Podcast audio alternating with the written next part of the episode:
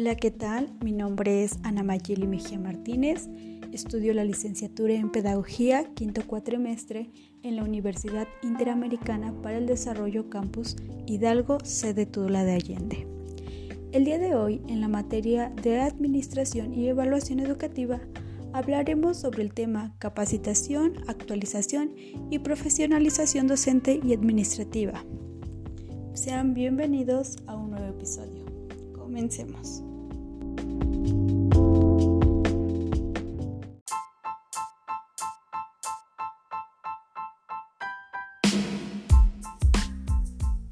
El siglo XXI se ha visto caracterizado por la impronta del desarrollo científico-tecnológico, el cual ha impactado en todos los sectores de la sociedad. Cada vez son más las demandas y exigencias sociales que impulsan la necesidad de transformaciones que conllevan a la preparación de los seres humanos para que puedan insertarse en cada uno de los espacios en los que interactúan, imponiendo la necesidad de la actualización permanente de cada profesional en función de su área de actuación. Esta condición no escapa al proceso de formación docente. Su rol ante la sociedad es dirigir el proceso educativo. La educación es un proceso social que posee un carácter histórico, en tanto el modelo educativo y el ideal del hombre reflejan las condiciones concretas del desarrollo de la sociedad.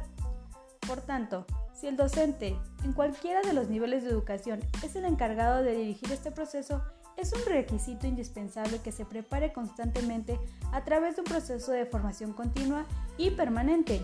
Reinventar la profesión de docente exige tener cierta claridad respecto hacia dónde ir. Los profesores reproducen lo que aprendieron cuando fueron alumnos y cuando fueron formados. Por eso es imprescindible promover una sólida reflexión acerca de cuál es el perfil del profesor que se desea promover para avanzar. Entonces, respecto a cómo hacerlo es en el caso de aquellos que ya están en ejercicio. Es importante resaltar que el docente recibe una formación inicial que lo prepara para dirigir el proceso educativo. Sin embargo, esta preparación no determina el fin de su formación, sino que constituye el punto de partida para continuar preparándose durante toda su vida, con vistas a poder desarrollar las competencias en el ejercicio de su labor como docente.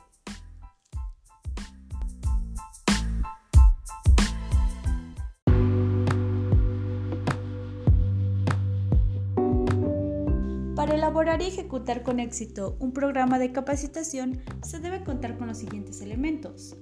Número 1. Redacción de objetivos.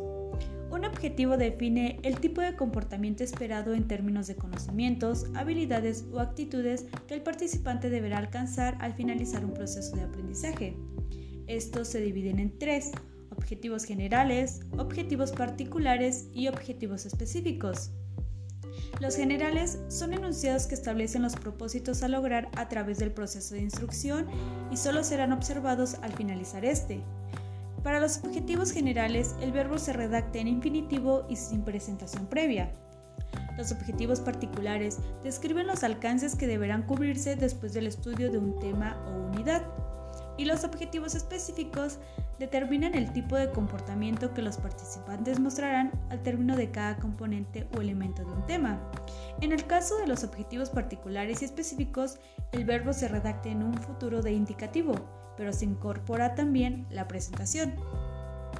Es importante mencionar que si los objetivos no son claramente definidos, se carece de una base sólida para seleccionar o preparar materiales didácticos, el contenido temático o las técnicas de instrucción. Un objetivo bien formulado será aquel que logre transmitir su propósito. La presentación correcta será aquella que excluya el mayor número de alternativas.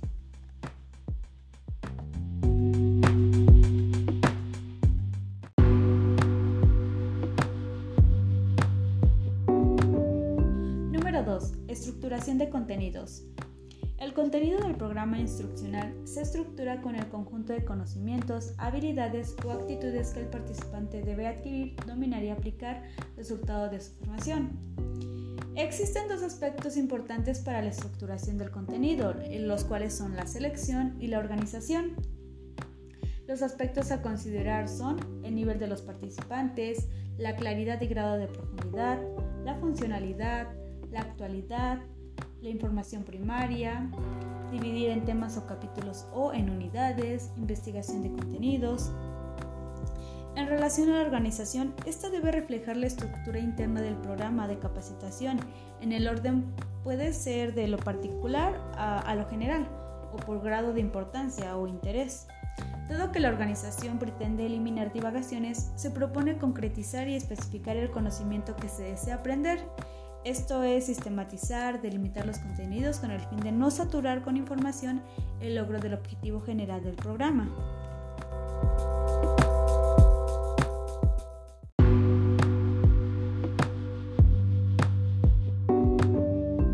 Número 4. Diseño de actividades de instrucción. Las actividades de un programa se basan en técnicas de instrucción y grupales, las cuales facilitan el proceso de instrucción-aprendizaje. Estas técnicas se eligen a partir de los objetivos de aprendizaje, las características del grupo, dominio que el instructor tenga de la técnica a seleccionar, la disponibilidad física y material. Las técnicas de instrucción prácticamente son métodos y procedimientos de que se vale el instructor para hacer más efectivo el proceso de instrucción de aprendizaje. Bueno, están las técnicas interrogativas, demostrativas y expositivas.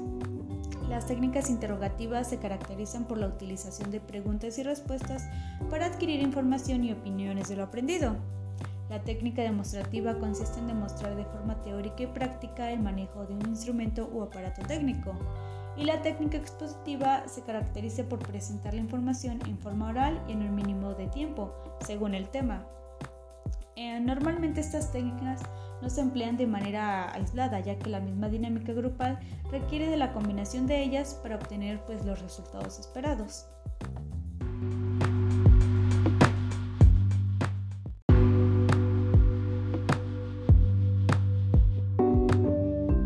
Número 3. Selección de recursos didácticos. Los recursos didácticos son el conjunto de aparatos y materiales que apoyan y facilitan el proceso de instrucción-aprendizaje y forman parte complementaria de los programas de capacitación. Estos se dividen o se clasifican en audible, como son grabaciones, discos, cintas, radio, visual, que se dividen en no proyectables y en proyectables. Los no proyectables serían el pizarrón, los carteles, los libros, etc. Y los proyectables serían las diapositivas, la proyección de cuerpos opacos, etc. Los audiovisuales como películas en cine y videos, televisión, entre otros.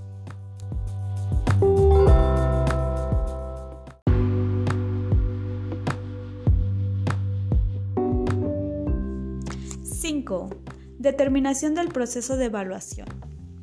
Bueno, la evaluación es un proceso sistemático, continuo e integral que indica hasta qué punto han sido logrados los objetivos planteados. Es decir, el instructor debe conocer cuál es el aprovechamiento de los participantes al tomar como base los objetivos instruccionales. Los propósitos de la evaluación sería retroalimentar constantemente el aprendizaje, valorar la organización y selección de contenidos, estimar la efectividad de la labor del expositor, valorar el aprovechamiento individual y grupal de los participantes en cuanto a conocimientos, habilidades y actitudes que se pretendan desarrollar. Bueno, la evaluación debe ser integral y evaluar los conocimientos, habilidades y actitudes a desarrollar.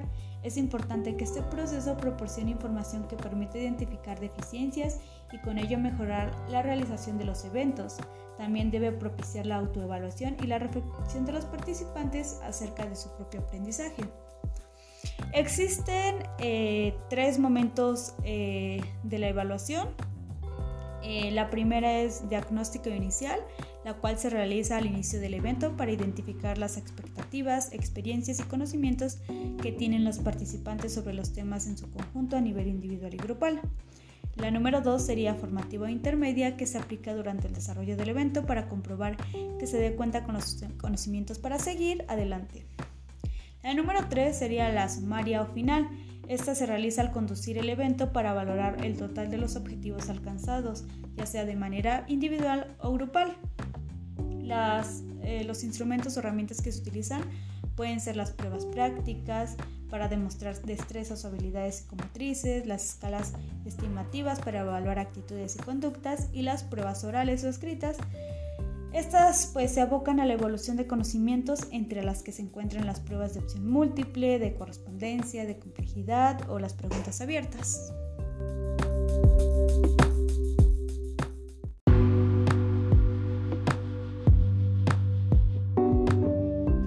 Número 6. Bibliografía. La bibliografía hace referencia a aquellos contenidos que tienen una validez es decir, que tienen un sustento el cual avala el contenido compartido. Esto es muy importante ya que mucha información a veces no suele ser verídica, entonces eh, surge el conflicto de saber de dónde se sacó, antecedentes. Entonces esta parte es muy importante.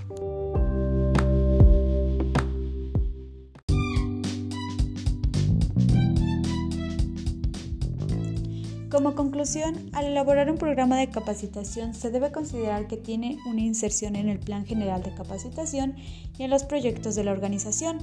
Durante su elaboración se debe tomar en cuenta todos los elementos que lo conformarán, por ejemplo, de ellos será que al redactar los objetivos se prevean los contenidos y actividades que se realizarán, o al plantear las actividades determinar en qué consistirán las evaluaciones.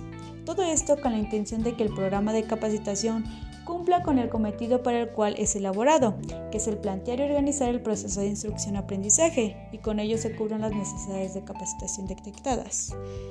Eso ha sido todo, muchas gracias.